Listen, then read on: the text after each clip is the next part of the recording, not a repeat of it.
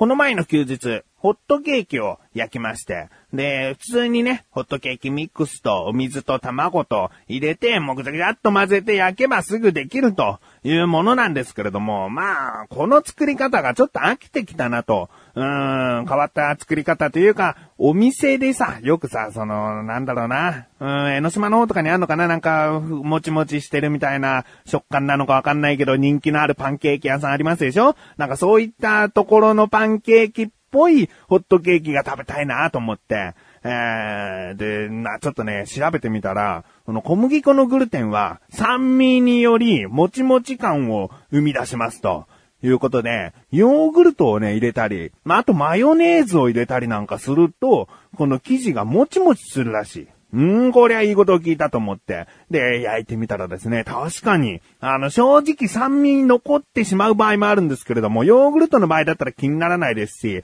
マヨネーズも量を考えればそんなに、えーマヨネーズの味ということではないです。もう普通に食感の方がね、もちもちするっていう方が強いので、あー満足したね、パンケーキができましたね。で、見た目もですね、生クリームをブシューっと、もうたっぷり盛り付けて、で、フルーツをちょっと飾ったような、そんなものが食べたかったので、その通り作ってですね、なかなか見栄えも良かったんで写真を撮ってネットにアップしたんですけれども、そこでね、わあ、美味しそうとか、あのー一瞬お店のかと思いましたとかね、なんかね、いろいろなこう反応をいただくんですよ。ええ嬉しいことですね。あーなんかもううちに来て作ってみたいなコメントとかですね、たくさんあって、あーなんか癖になりそうだね。あーきっとあのお母さんが毎朝お弁当を作ってね、えー写真を撮ってブログにアップしてますなんていう人もいると思うんですけれども、まあそういうことをする人は自分の日記でもありつつ、やっぱりね、こう、あ、可愛らしいお弁当ですね、とかね、えーうちも真似してみたいのでレシピ教えてくださいとかね、なんかそういうコメントなんかをいただくと、つい、もういい意味でですよ。調子に乗っちゃって、で、まあ日々そういったものを更新していくということが日課になってしまうんだなと。そのね、第一歩目をね、こう感じましたね。ああ、こんな気持ちになるんだったら、もう何日かに一回はこういう料理を作って写真アップして、えー、なんか褒められたいみたいなね。なんかね、そういう気持ちになるんだな。あーだけど自分の場合はたかがネットで調べた情報で、あーちょっと見栄えをよく作っただけのことなので、あまあね、こんなことを毎回やっていっても、だんだんだんだんコメントとか、その反応がなくなっていって、寂しくなるなーっていうのをもう、もうなんか感じてくるので、やめておきます。あこのパンケーキを作ったことと、まあこれからですね、そんなすぐではないですけれども、ちょこちょこと料理はやっぱり好きなんでしていくと思うので、その時に、その時の反応をいただければなと。えーいただければなんだよな、えあったらいいなと思っておりますね。ということで、料理が大好きな自分がお送りします。菊池衣装のなだらか向上心。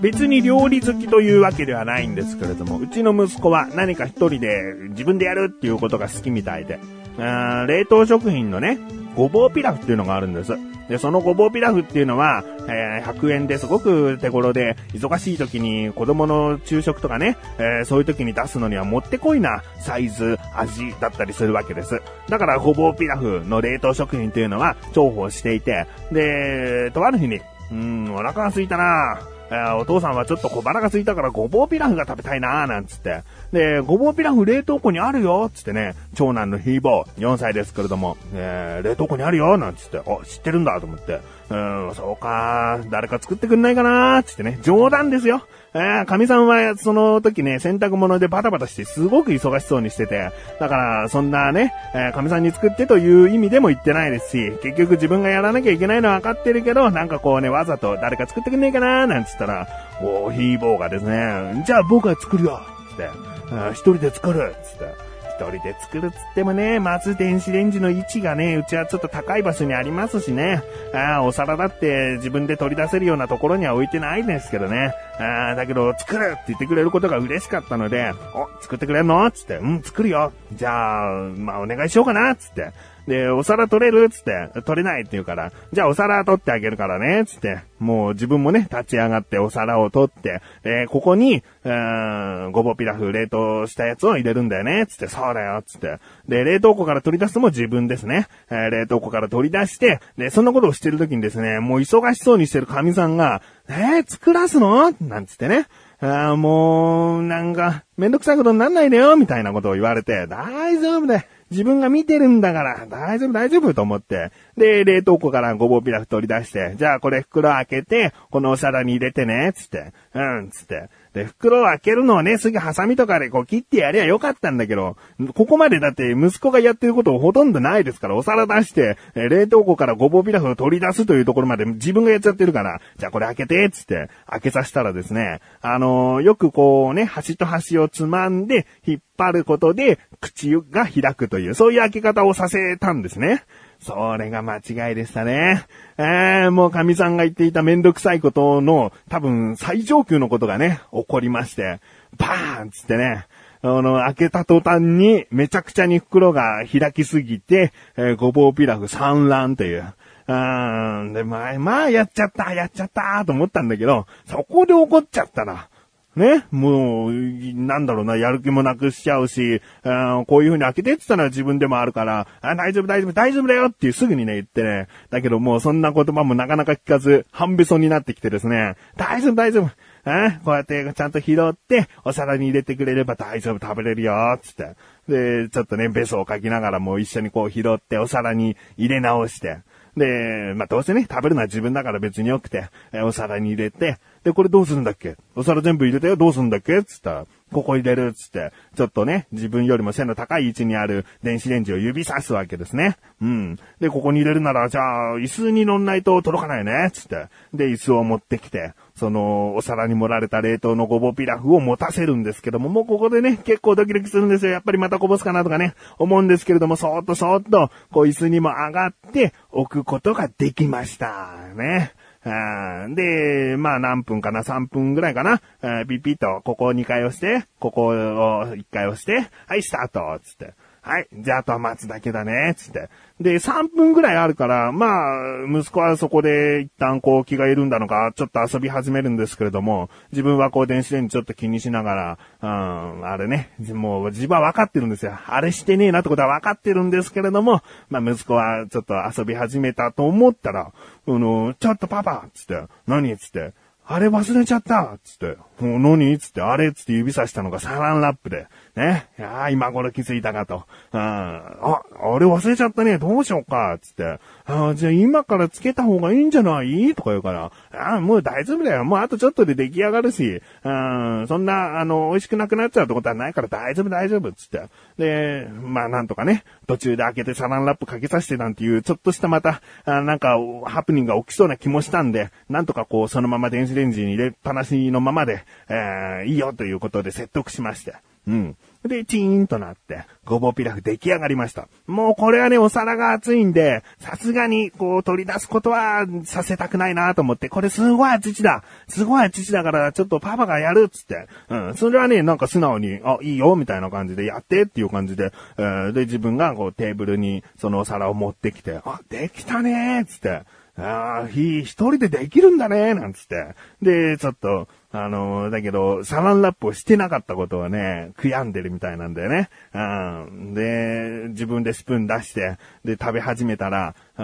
ょっと硬いところはある。やっぱりサランラップしてないから、あの、表面的にこう乾燥しすぎちゃってるところがあるんだけども、味は全然大丈夫だし、うん、美味しい美味しい、つって、あ美味しいよ、ひつって、本当つって。で、そのままなんか、申し訳なさそうな感じでね、えー、サランラップしてないし、みたいな、ちょっとうまくできなかったんだけどな、みたいな感じの表情なんだけど、美味しい美味しいよ、つって、本当？つって。で、もう量は少ないんでね、すぐに食べ終わったんです。で、食べ終わって、あー、ひありがとね、全部食べちゃったよ、つって。とっても美味しかったよ、つったら、ありがとうって言ったんですね。あー、あの、あれですよ、今回可愛いって話ですからね。えー、小高的文化発信ということでね、まあ、文化を発信して、立てないんで文化っていうのも、まあ、正直、成り行きでついちゃった名前っていうのも正直あるんですけれども、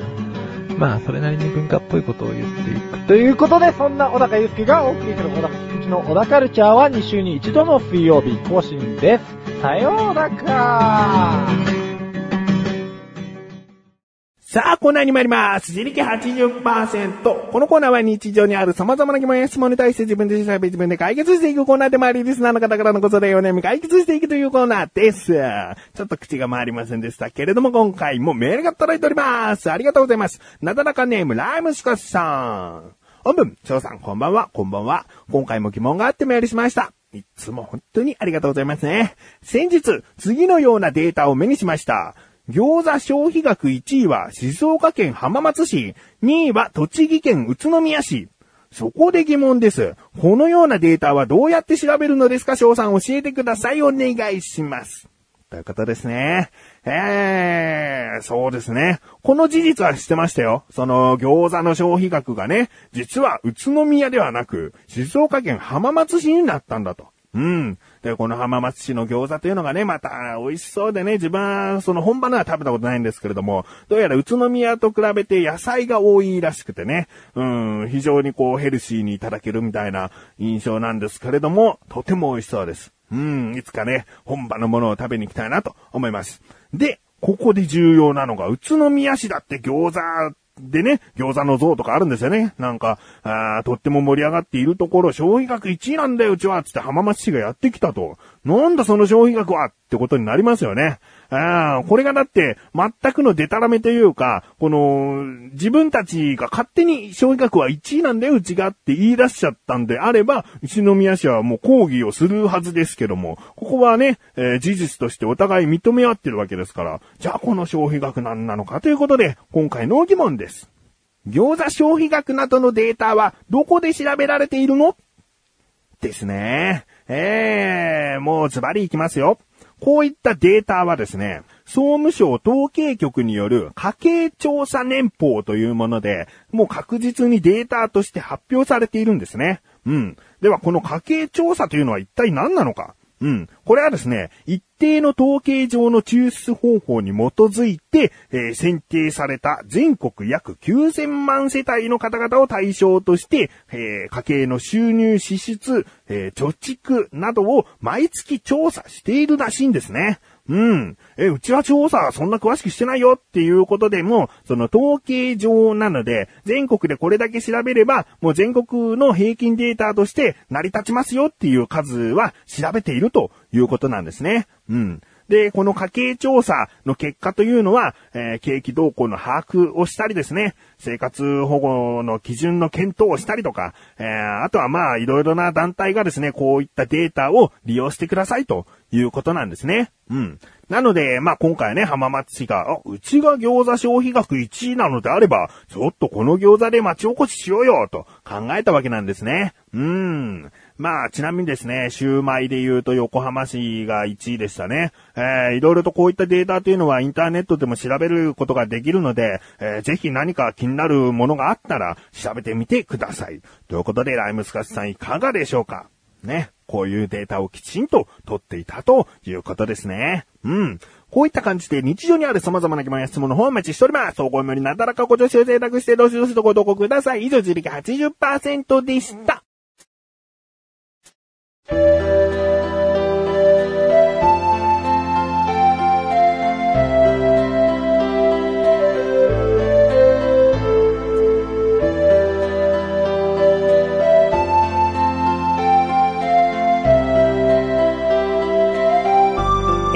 です。そしてすぐお知らせです。このなだらかご助身が配信されたと同時に更新されました。小高菊池の小高カルチャー聞いてみてください。今回はですね、小高祐介の持っている携帯電話のスマートフォンのお話をしたりですね。あと食べ物で言うとカルパッチョ。ね、カルパッチョという名前なんでカルパッチョっていうかなんつう話とかもしておりますので、ぜひ聞いてみてください。ということで、なだらか今年は毎週水曜日更新です。それではまた次回、お会いいた菊池処理したメガネたまりでもあるよ。お疲れ様です。